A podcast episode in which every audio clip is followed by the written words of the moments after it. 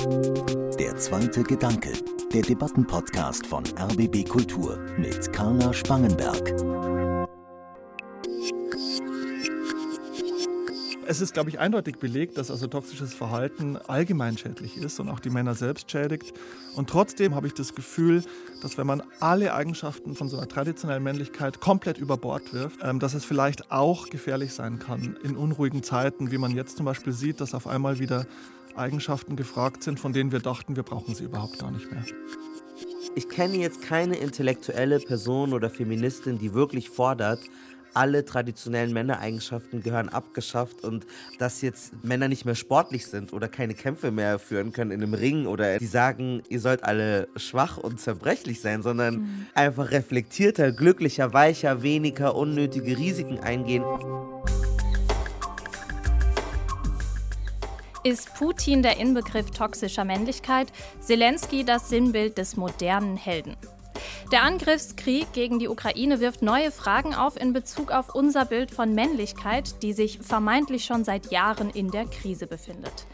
Eigentlich wollte ich mit meinen beiden Gästen heute vor allem darüber sprechen, wie traditionell geprägte Männer in einer Welt zurechtkommen, die zunehmend gleichberechtigt ist und Geschlechterrollen hinterfragt.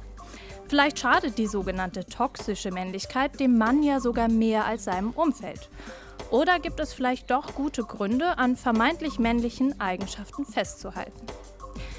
Der aktuelle Angriffskrieg gegen die Ukraine verwirft nun vielleicht wieder das Bild des gefühlvollen, verletzlichen, selbstkritischen Mannes, das auf dem Vormarsch war. Weckt diese Zeitenwende des Krieges nun wieder Werte, die als überholt galten, wie Wehrhaftigkeit, Stärke oder Heldentum? Über Männlichkeit in der Krise und Männer im Krieg spreche ich heute im zweiten Gedanken, dem Debattenpodcast von RBB Kultur. Mein Name ist Carla Spangenberg. Und ich begrüße bei mir Tobias Haberl, geboren 1975 im Bayerischen Wald, Autor und Redakteur beim SZ-Magazin. In seinem Buch Der gekränkte Mann setzt er sich mit der Frage auseinander, wie man sich in dieser Welt zurechtfindet, wenn man weder Vorzeigefeminist noch ein Typ von gestern ist. Herzlich willkommen, Tobias Haberl. Hallo, ich freue mich, danke. Und ich begrüße Malcolm Ohanwe, geboren 1993 in München, Journalist, Moderator und Übersetzer. Seit 2018 spricht er in seinem Podcast Kanakische Welle über Identität im Einwanderungsland Deutschland. Und Malcolm Ohanwe hat das Buch Sei kein Mann des britischen Autors J.J. Bola übersetzt. Darin geht es darum, inwiefern Männlichkeit auch eine Maske ist, von der es sich zu befreien gilt. Herzlich willkommen. Servus, hallo. genau, mit zwei Bayern sitzen wir hier heute in Berlin.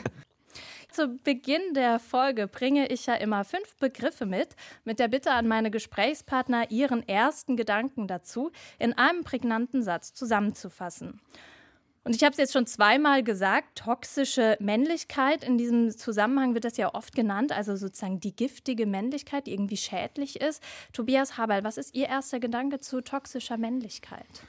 Toxische Männlichkeit gibt es. Toxische Männlichkeit ist ein Problem, ähm, aber man muss aufpassen, dass man sie nicht pauschal auf alle Männer anwendet, die jenseits der 50 sind. Maike Mohanwe.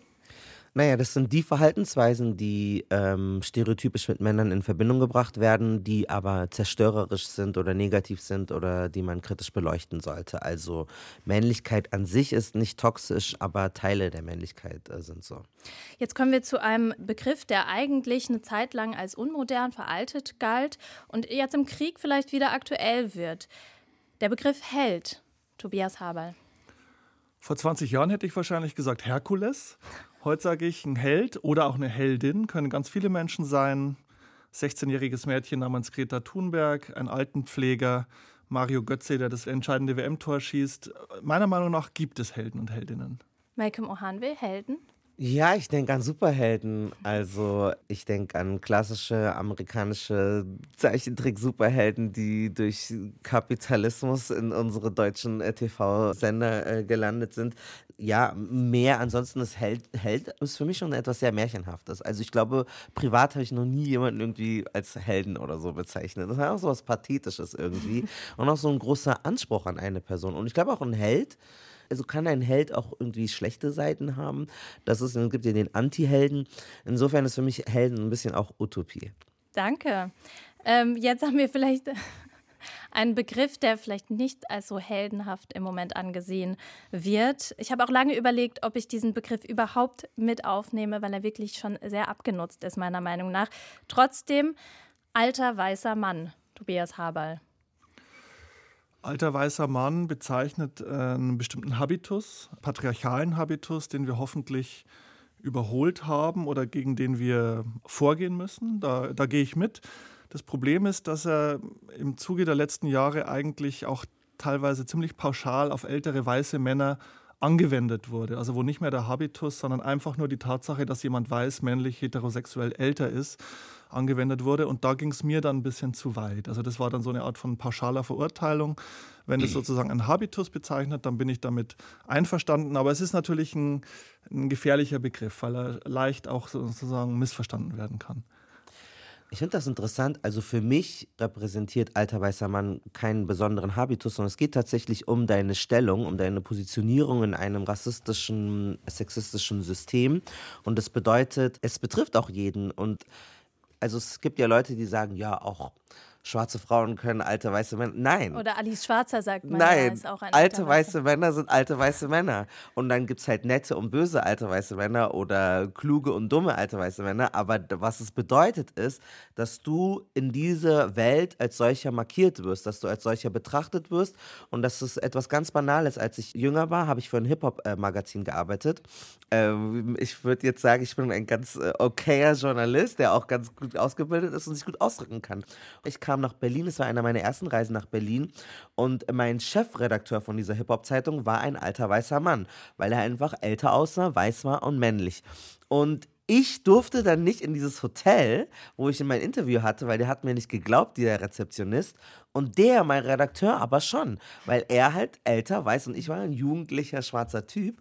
Und es bedeutet, es geht damit einher, sozusagen, welche Probleme du hast oder eben nicht hast. Und deswegen finde ich das eine sehr große Errungenschaft von schwarzen Feministinnen, dass wir überhaupt diesen Begriff haben, weil viele weiße Menschen gar nicht auf die Idee kämen, sich überhaupt weiß zu nennen oder Männer auch gar nicht sich äh, männlich zu nennen. Ich finde das ganz gut. Ich finde, dass etwas äh, symptomatisch dafür ist, dass Leute, die sonst nie ihre eigene Position reflektieren mussten, das jetzt tun.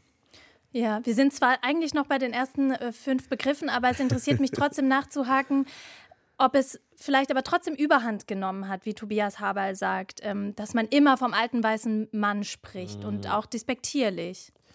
Es kommt drauf an, wo. Wenn wir uns jetzt auf einen kleinen Kreis fokussieren, ja, dann kann es sein, dass es in einem Mikrokosmos dort überhand nimmt. Aber wenn wir gesamtgesellschaftlich uns die Bundesrepublik Deutschland angucken, dann glaube ich nicht, dass man davon sprechen kann, dass jetzt der Begriff alter weißer Mann ganz oben in der Hierarchie der Dinge ist von so Begriffen, die ja gefährlich oder überhand. Also ich finde das problematisch und schwierig, jetzt da ähm, dieser Diskussion zu viel Raum zu geben. Also das gibt es immer in Mikrokosmen, dass es auch sowas gibt wie Anfeindungen gegenüber Heteros oder sowas. Aber Lohnt es sich jetzt gesamtgesellschaftlich darüber zu sprechen, wenn andere Probleme überwiegender sind? Ich glaube nicht.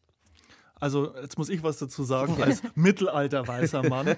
Also ich habe für mein Buch das äh, praktisch recherchieren lassen, wie oft kommt dieser Begriff in Medien, Zeitungen, die maßgeblich sind, vor.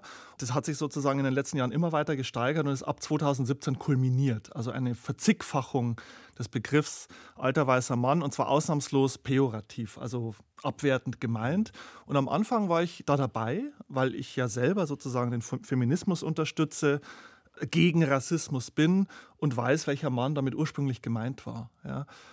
Aber ich, ich kann nicht leugnen, dass als es dann so omnipräsent wurde und dass man so in Vorspännern und kaum ist man ins Internet gegangen und in jedem Gespräch kam dann dieser Begriff alter weißer Mann relativ unreflektiert vor und irgendwann hat es was gemacht mit mir. Mhm. Also ich habe gespürt, wie irgendwas in mir kippt, wo ich, wo ich irgendwie dachte, jetzt wenn ihr mich wirklich im Boot haben wollt, ja, ich will ja an mir arbeiten, ich will ähm, sozusagen ein moderner Mann sein, ich will ein bisschen Platz machen für Minderheiten, für Frauen, dann hört doch jetzt auf, diesen Begriff immer wieder mir vor den Latz zu knallen. Ja? Also ich würde mitgehen, zum einen, dass es schon stimmt, dass manche Leute als Totschlagargument, ohne sich überhaupt mit etwas auseinanderzusetzen, einfach sagen, du bist alt und weiß halt die Fresse.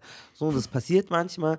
Und ich glaube auch, dass es nicht zielführend ist, das pejorativ, also äh, beleidigend zu verwenden, sondern es ist beschreibend. Also wenn man von einem alten weißen Mann spricht, dann kann man das dann verwenden, wenn man sagt, naja, es ist äh, statistisch unwahrscheinlicher, dass diese Person diese Erfahrungen macht, weil Forschung zeigt zum Beispiel Wohnungssuche, Jobvermittlung oder sexuelle Belästigung betrifft diese Personengruppe nicht so häufig. Und dann finde ich das ein sehr wertvolles Instrument.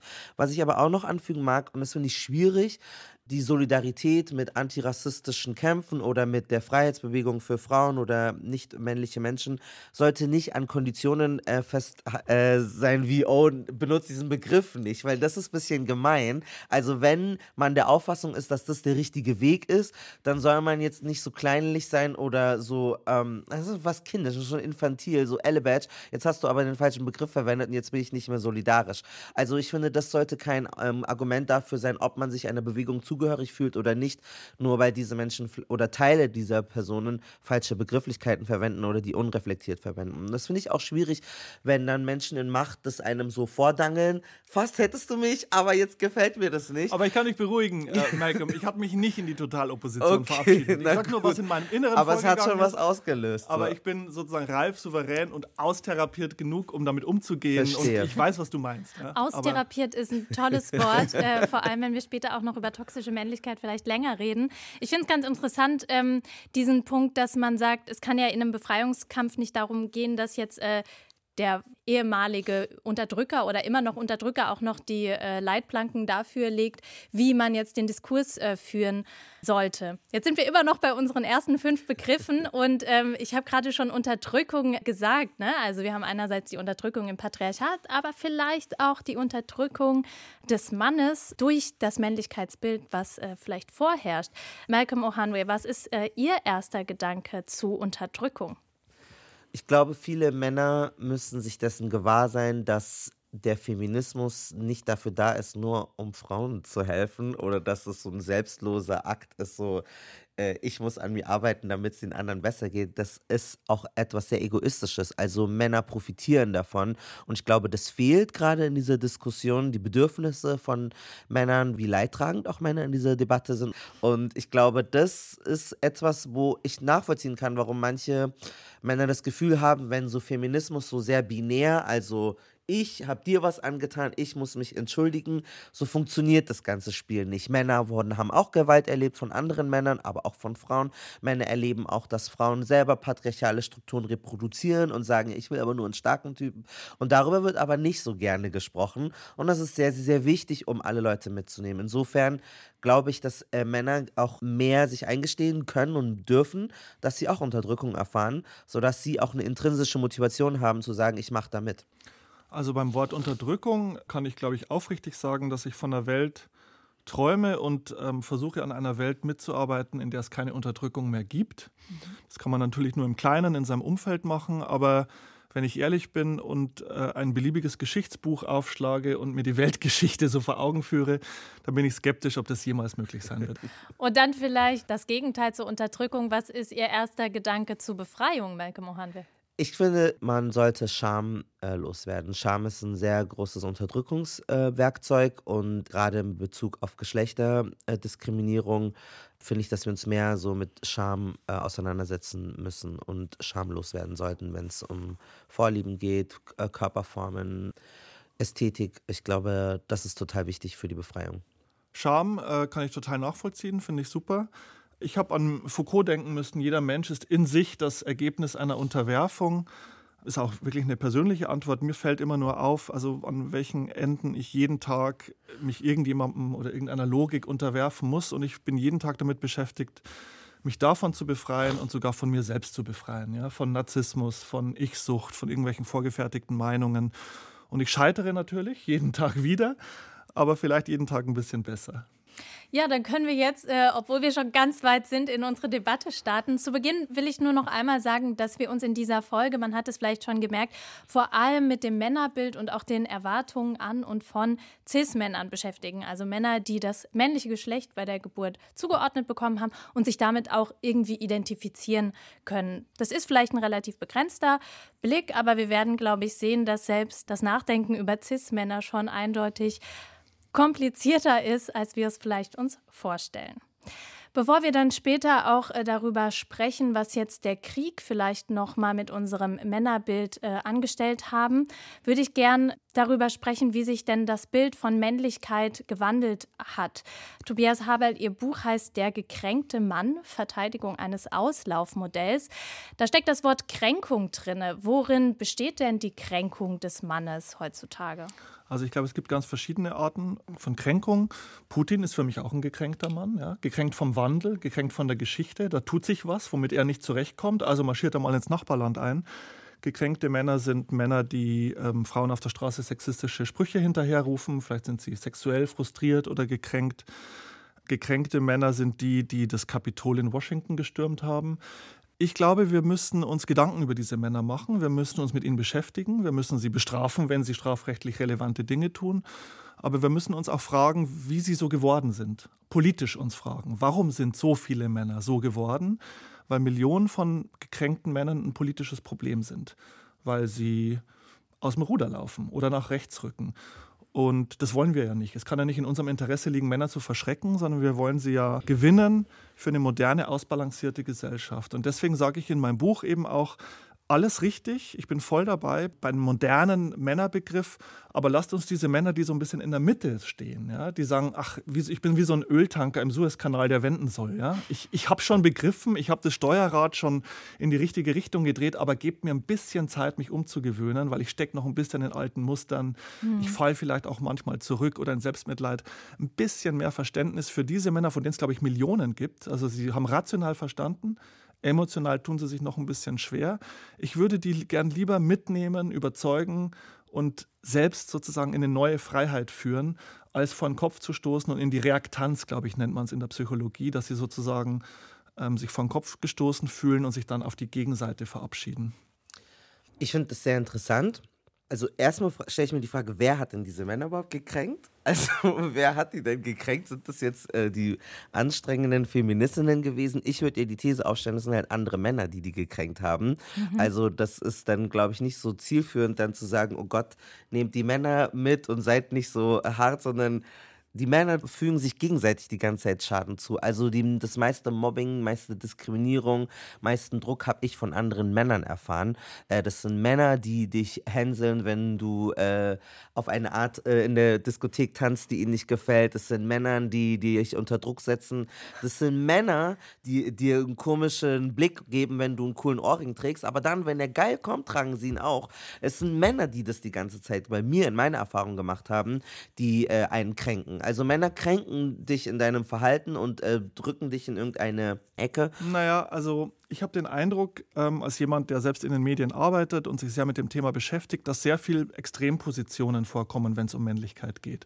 Und die werden gegeneinander in Stellung gebracht. Auf der einen Seite der urbane, moderne, woke Mann, ernährt sich vegan, äh, belegt Achtsamkeitskurse, weiß die, äh, die hippen Turnschuhe, wo es die gibt, oder zieht sie an. Und auf der anderen Seite das Gegenbild, die Machos, die Chauvis, die einfach nicht im 21. Jahrhundert ankommen wollen, die feststecken in reaktionären, konservativen Mustern. Und ich kann so ganz, wenn ich in mich reinschaue, dann habe ich vielleicht sogar Anteile von beiden. Ja? Ich, also ich bin aufgebrochen ins 21. Jahrhundert, aber ich bin in den 70er, 80er Jahren groß geworden, auch noch auf dem Land groß geworden meine Idole, äh, meine Helden, an denen ich mich orientiert habe, Rockstars, Filmhelden, Literatur, das waren alles Männer.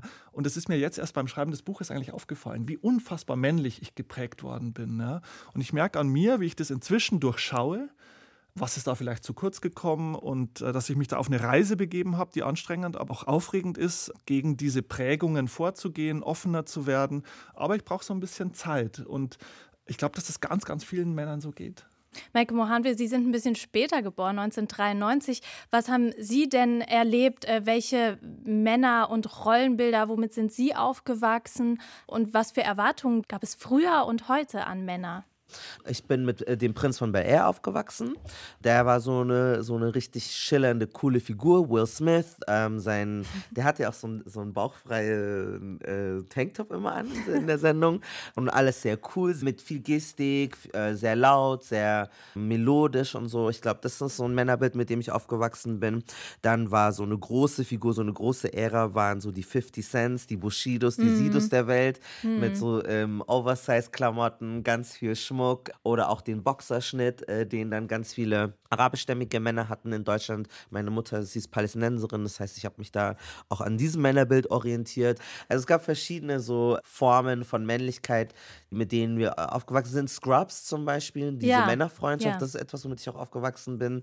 Das war so eine Freundschaft von so zwei Ärzten, die eigentlich relativ ulkig und lustig waren, sich sehr viel umarmt und ähm, körperlich auch so Liebe gezeigt haben. Und das sind so Männerbilder, mit denen ich aufgewachsen bin. Ich finde das interessant, was Sie vorhin gesagt haben, dass die Kränkung ähm, von Männern oft auch von anderen Männern ausgeht. Wir wollten ja auch noch mal länger über toxische Männlichkeit sprechen. Wird ja immer gesagt, das ist irgendwie Machtmissbrauch, Manipulation, Dominanz gegenüber der unterdrückten Minderheit. Aber inwiefern leiden denn auch Männer unter dieser toxischen Männlichkeit?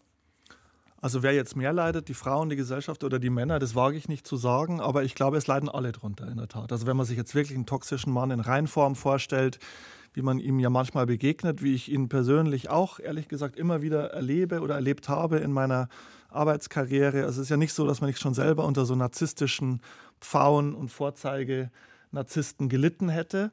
Deswegen kann ich auch nachvollziehen, was Sie vorhin gesagt haben, Herr Hanwe. Ähm, also ich habe auch, wenn ich gelitten habe, am meisten unter Männern gelitten. Und deswegen auch der Punkt, also Männer sind Täter, aber sind immer auch Opfer anderer Männer. Mhm. Toxische Männlichkeit, es gibt ja. Untersuchungen dazu. Ne? Also in meinem Buch ähm, zitiere ich eine Studie 2019 Indiana University mit 20.000 Teilnehmern die darüber berichten ähm, und darauf abgeklopft wurden, was eigentlich typisch toxische, typisch traditionell männliche Eigenschaften mit ihnen machen. Also ein dominantes Auftreten, so eine Breitbeinigkeit, äh, eine übertriebene Risikobereitschaft.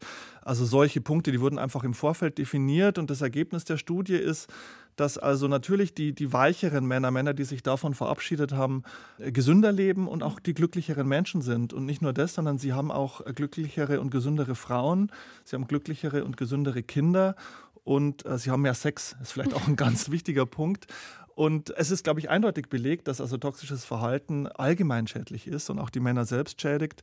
Und trotzdem, und da können wir ja nachher darauf zu sprechen kommen, habe ich das Gefühl, dass wenn man alle Eigenschaften von so einer traditionellen Männlichkeit komplett über Bord wirft, ähm, dass es vielleicht auch gefährlich sein kann in unruhigen Zeiten, wie man jetzt zum Beispiel sieht, dass auf einmal wieder Eigenschaften gefragt sind, von denen wir dachten, wir brauchen sie überhaupt gar nicht mehr. Ja, ja, aber ich kenne jetzt keine intellektuelle Person oder Feministin, die wirklich fordert, alle traditionellen Männereigenschaften gehören abgeschafft und alle Menschen oder Männer sollen jetzt verweichlichte Softies werden. Also worum es hier geht, ist ja sexualisierte Gewalt soll aufhören, ähm, komische Witze sollen aufhören, äh, ständig alles nur über Körperlichkeit zu regeln soll aufhören.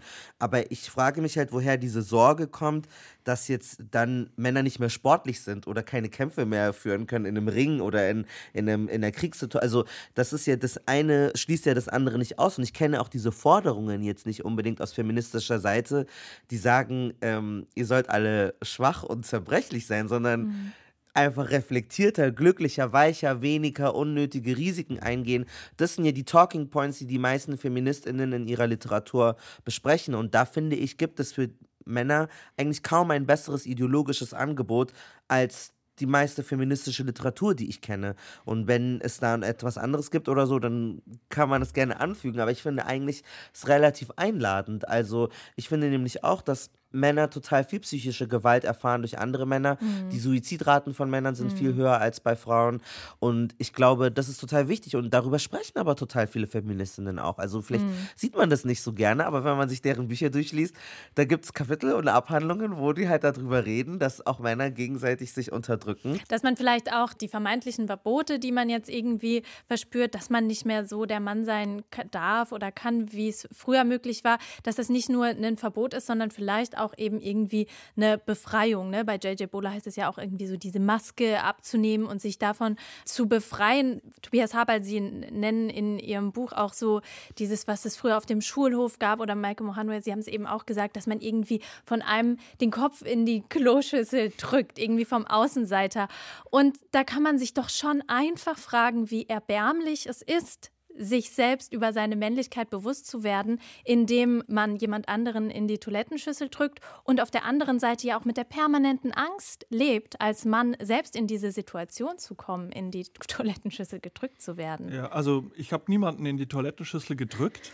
Aber was ich vorhin erzählt habe, dieses allmähliche Bewusstwerden, wie verhält man sich, so eine Sensibilisierung gegenüber vielleicht Schwächeren oder gegenüber Frauen. Und da habe ich schon nochmal zurückgedacht an meine Schulzeit und kann mich nicht davon freisprechen, immer korrekt gehandelt zu haben. Ja? Also manches weiß man auch nicht mehr genau, aber ich bin mit Sicherheit sind mir Sprüche unterlaufen habe ich sanftes Mobbing, sage ich mal, was Leute verletzt hat oder was Leute vielleicht länger mit sich herumgetragen haben, als mir überhaupt bewusst war. Ich hatte schlichtweg kein Bewusstsein dafür, was so ein Satz oder so ein Spruch anrichten kann in jemandem, der vielleicht ein bisschen sensibler ist oder sich die Sachen zu Herzen nimmt. Und da bin ich auch dankbar dafür, dass ich da in den letzten Jahren verstärkt drauf gestoßen wurde, so durchkram mal dein Leben, durchkram mal deine Vorurteile trotzdem noch mal ein, ein Wort zu dem, was äh, Herr Ohanwe vorhin gesagt hat.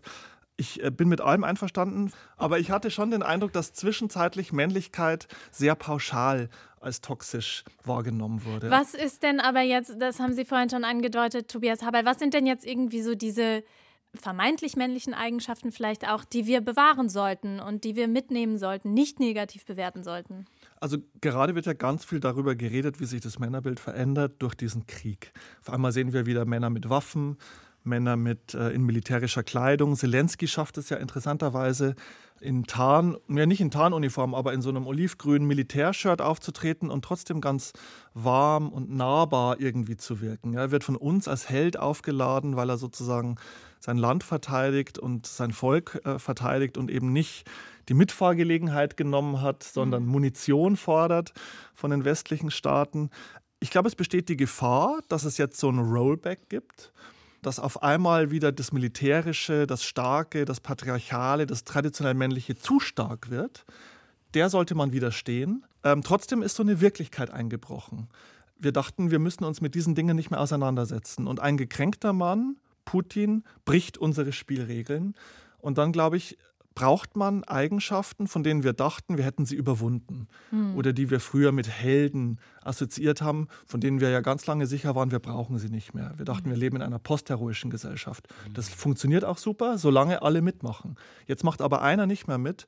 Und ich glaube, das zeigt, und es werden unruhigere Zeiten, glaube ich, auch auf die westlichen Staaten zukommen, dass man so Eigenschaften wie so eine Entschlossenheit, eine Wettbewerbshärte, vielleicht auch ein bisschen eine eine Unvernunft, ähm, ähm, nicht dieses ultra geschmeidige des woken Mannes, der wie ein Instagram-Filter durch die Welt wandert, dass man das brauchen kann in der Wirklichkeit, wenn man nicht in so einem gentrifizierten Viertel wie München-Glockenbach oder Berlin-Mitte groß wird, ähm, weil es eben Leute gibt, denen kann man nur Herr werden, wenn man, sage ich mal, eine, eine, Form von Wehrhaftigkeit hat, weil man braucht sie, um Unrecht zu verhindern. Mhm. Und das heißt aber, das ist kein Plädoyer für Gewalt oder für Aggression. Ja. Aber es geht ja ganz viel darum, es geht um Selbstverteidigung in ja. dem Fall.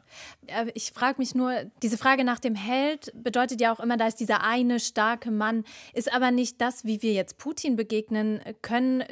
Wäre es nicht jetzt ein Verrat an unseren äh, Werten, ihm das Gleiche entgegenzusetzen, nämlich einen starken Mann? Oder ist es nicht tatsächlich ein Zusammenrücken? Wäre das besser, jetzt wirklich ein Zusammenrücken Europas, ein Zusammenrücken der Ukrainerinnen und Ukrainer, die Solidarisierung mit den Ukrainerinnen und Ukrainern, die dann vielleicht auch so eine, ja, eine feministische oder ja eine modernere Art und Weise ist, mit ähm, dieser Aggression umzugehen, als jetzt da irgendwie einfach auch einen Militärheld gegenüberzustellen. Das ist das, was ich vorhin meinte, mit dass wir, glaube ich, aufpassen müssen, dass wir jetzt auf einmal nicht wieder ins Gegenteil fallen mhm. ja, und jetzt nur über Zelensky sprechen. Es werden gerade ganz viele Helden und Heldinnen geboren. Man kann sie so bezeichnen, muss aber nicht. Die Frau, die im russischen Fernsehen sozusagen das Schild hochgehalten hat, ist auch eine Heldin. Vielleicht nur für fünf Minuten, aber in dem Moment ist sie eine, wo man in einer Extremsituation über sich hinauswächst, wo man etwas wagt, wo man an etwas glaubt und bereit ist, dafür einzutreten und vielleicht auch Opfer zu bringen. Die Flüchtlinge, die, die, Frauen mit den Kindern sind Heldinnen. Ja? Also ich weiß schon, der Begriff ist so ein bisschen problematisch, aber ich finde, man kann ihn auch ruhig gebrauchen. Und mhm. es passiert ja gerade eine, eine stärkere Geschlossenheit. Ja? Es gibt immer eine Gegenreaktion und das ist eigentlich auch schon wieder fast was Tröstliches. Also man kann aus pragmatischer Sicht diese Diskussion darüber führen, ob es wehrhaftere, stärkere, aggressivere Männer braucht, die womöglich einer skrupellosen russischen Armee äh, was gegenhalten können. Ganz oft ist es ja auch nicht nur, wie groß, wie toll bist du ausgestattet, sondern wie ist der Spirit, wie ist die Kampflust. Deswegen ich kann das nachvollziehen.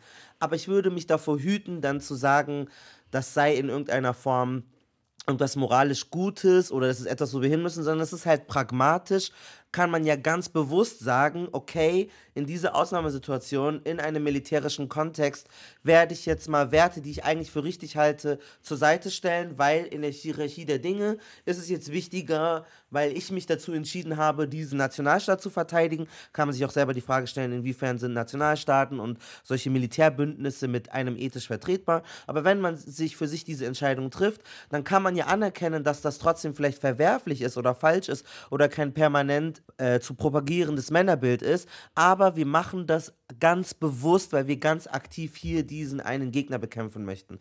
Und dann kann ich mitgehen, dass man sagen kann, okay, vielleicht können wir bewusst, ähm, und deswegen gibt es ja auch Militär oder Bundeswehr, dass man da diese Techniken äh, lernt, wie du das ganz bewusst anwenden kannst. Jetzt bin ich sehr brachial, jetzt bin ich sehr aggressiv, notfalls kann ich sogar dein Genick brechen, weil ich mein Leben retten muss, aber ich mache das bewusst. Ich bin da nicht so einfach, ich schlage um mich rum und bin dann irgendwie so, wir haben ein grundsätzliches Gesetz, gesellschaftliches Männerbild, was aggressiver ist, sondern wir haben ein bewussteres Männerbild und wenn man muss, weil zum Beispiel dein Leben bedroht ist, weil was auch immer passiert, dann habe ich das wie ein Kampfsport und dann finde ich das auch in Ordnung und dann finde ich das auch legitim für alle Menschen, auch für Frauen. Also eine, mhm. wenn eine Frau oder eine nicht-binäre Person richtig draufhauen kann, richtig Muckis hat oder einfach jemanden auch wirklich körperlich die Grenzen aufzeigen kann, weil sie es in dem Moment muss, ist das absolut zu begrüßen. Ist für mich aber dann nicht unbedingt etwas Männliches, ist, sondern mhm. einfach ein bewusster Umgang mit Brachialität, mit Aggressivität, mit Brutalität.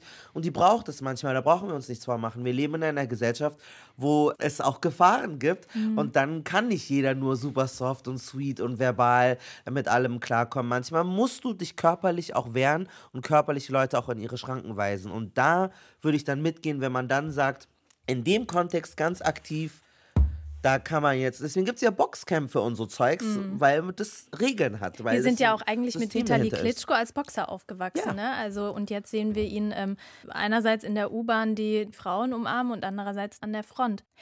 Ich habe mich auch ehrlich gesagt lange gesträubt, jetzt dieses Thema Männlichkeit mit dem Krieg äh, zusammenzubringen, weil ich auch so ein bisschen Angst hatte, den Krieg zu banalisieren und jetzt irgendwie so dieses unglaubliche Leid, das dort stattfindet, mit einem Sinieren über Männlichkeit und wie geht es uns hier als Männer und Frauen im Westen ähm, zusammenzubringen.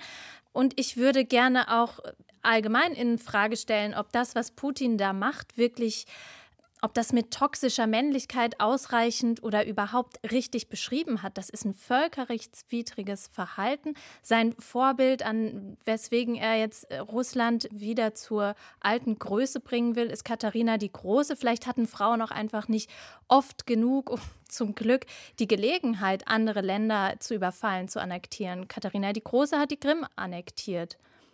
Also ist Krieg überhaupt was Männliches, frage ich mich. 15 Prozent des Militärs in der Ukraine sind Soldatinnen. Ja, entspricht es wirklich der, der Realität, dass man sagt, der Krieg ist männlich und das, was, weswegen Putin da jetzt irgendwie ein Land überfällt, liegt an der toxischen Männlichkeit. Das ist, für mich ist es einfach ein total falsches ja, Machtstreben. Ja, also ich glaube, äh, es sind so zwei unterschiedliche Kategorien und Sphären, die da aufeinander prallen. Also wenn man es so will, dann hat Putin natürlich Eigenschaften, von denen wir vorhin gesagt haben, sie sind toxisch, äh, wir sollten sie überwinden. Und auf der anderen Seite ist es so eine weltpolitische Dimension, dass man irgendwie über, dieses, über diese Männlichkeitsdebatte hinausgehen muss. Ja. Also es werden ja immer wieder Frauen angeführt, auch Thatcher, dass sie auch sozusagen ein imperiales Vorgehen haben oder sich nicht gescheut haben vor kriegerischer Auseinandersetzung in der Geschichte war es halt einfach so, dass zu 99 Prozent Männern überhaupt nur die Möglichkeit hatten, Krieg zu führen. Ja? Und bevor es Armeen gab, hatten Männer sozusagen die physische Stärke und die Voraussetzungen, in eine körperliche Auseinandersetzung zu gehen. Das wird sich zeigen, ob die Welt friedlicher wird, wenn mehr Frauen in Machtpositionen kommen, in Präsidentenämter kommen, äh, was ich super finde und was ich hoffe. Und ich kann mir natürlich auch sehr gut vorstellen, dass wir in einer friedlicheren Welt leben. Also es ist sehr einfach, sich über die feministische Außenpolitik lustig zu machen, wie es äh, Herr Merz und Herr Dobrindt, glaube ich, gerade getan haben. Und ich glaube, es gibt auch ein paar Punkte, die ich selber ein bisschen naiv oder utopisch finde. Aber so ein gesamt ganzheitlicher Ansatz, ja, zu sagen, es ist nicht damit getan, dass wir ein paar Verteidigungsministerinnen weiblich sind, sondern dass man auch sozusagen die spezifischen ähm, Erfahrungen von Frauen und Minderheiten im Krieg, Vergewaltigungen, äh, Flüchtlingserfahrungen, dass man das alles mitdenkt, das finde ich eigentlich schon einen richtigen Ansatz. Zumal Vergewaltigung erst seit 2008 als Kriegsverbrechen ja, ja. überhaupt gilt. Erschreckend ne? spät, ja. Mhm. ja. Ich glaube auch, dass wichtig ist, dass Frauen in diesen Entscheidungsprozessen, Verhandlungen oder wenn wir jetzt über Krieg sprechen, Friedensverhandlungen und so weiter mit einbezogen werden. Gar nicht mal, weil sie Frauen sind. Es ist sehr individuell. Ist jemand gut, schlecht, äh, sympathisch, unsympathisch? Da, da passt diese Geschlechterbrille mhm. nicht. Aber sie bringen andere Erfahrungen mit ein. Mhm. Ja? Die Datenlage ist zwar relativ dünn, aber man sagt eigentlich, wenn an solchen Friedensverhandlungen eine Großzahl an unterschiedlichen Menschen und eben auch Frauen ähm, teilnimmt, dass sie dann auch diese Vereinbarung langhaltiger, nachhaltiger, dass es nachhaltiger sind. Genau, ist, ne? ja. dass sie länger ja. Jetzt haben wir lange gesprochen über die Veränderungen der Männlichkeit in den letzten Jahrzehnten und auch, was der aktuelle Krieg mit Männlichkeit macht. Als abschließende Frage an Sie beide ganz kurz würde ich gerne ganz persönlich wissen, wie wollen Sie denn als Mann sein und wirken in der heutigen Zeit? Tobias Haber. Jetzt habe ich die ganze Zeit so ein Plädoyer gemacht für so eine Mischform aus traditioneller Männlichkeit und supermoderner, urbaner, ja, wollen Sie das denn? Wollen Sie das für sich selbst denn? Ich versuche jeden Tag in mich reinzuhören. Ähm, wie bin ich? Ich versuche jeden Tag ein besserer Mensch zu werden. Also ehrlich gesagt, mein Buch endet mit dem Satz, ich bin sozusagen auf dieser Reise. Diese Reise ist anstrengend, sie ist manchmal nervig, sie ist aber auch aufregend und ich komme zu neuen Erkenntnissen auf dieser Reise als Mann älter werden als Mann. Aber im Grunde ist mein Ziel, kein moderner Mann, sondern ein guter Mensch zu sein. Und das ist, glaube ich, eine, klingt ein bisschen pathetisch, man mhm. merkt meine christlich-katholische Prägung daraus. Aber es ist ein Leitbild, das ich, das ich habe und das über all diese Debatten, die wir gerade geführt haben, hinaus geht. Und ich habe so die stille Hoffnung, dass man, wenn man äh, sich treu bleibt, empathisch ist, versucht, ein guter Mensch zu sein, dass man schon auf der Seite der Guten steht. Jetzt hatten Sie ein bisschen äh, Zeit nachzudenken, Malcolm ja, ja. Ich bin auch äh, katholisch geprägt. Äh, das finde ich immer interessant, aber ich weiß nicht, ob das jetzt meine Antwort auch prägen wird. Das ist vielleicht pauschalisierend, aber in meiner persönlichen Erfahrung ist es so, dass ich mich immer hingezogen gefühlt habe zu Menschen, die eine sehr so eine rationale, starke Energie versprühen, die äh, wo es um Worte geht, die Kommunikation ist das, was du sagst, ist auch das, was zählt und wo es alles sehr klar und sehr deutlich ist. Und das waren meistens männliche Personen, was ich dann im Austausch mit mehr ähm, emotional ähm, agierenden äh, Personen gelernt habe, die auch nonverbal, die auch schauen, in welcher Stimmlage sagt die Person etwas, was sagt sie nicht, wo guckt sie hin, wie interagiert die Person mit anderen Personen und äh, all diese Dinge, das habe ich gelernt, als ich mir erlaubt habe, auch dieser Form von Kommunikation Raum zu geben. Und ich glaube, für mich in meinem persönlichen Dasein als Mann finde ich das wahnsinnig schön, dass ich in den letzten Monaten gelernt habe, richtig Schwingungen zu spüren.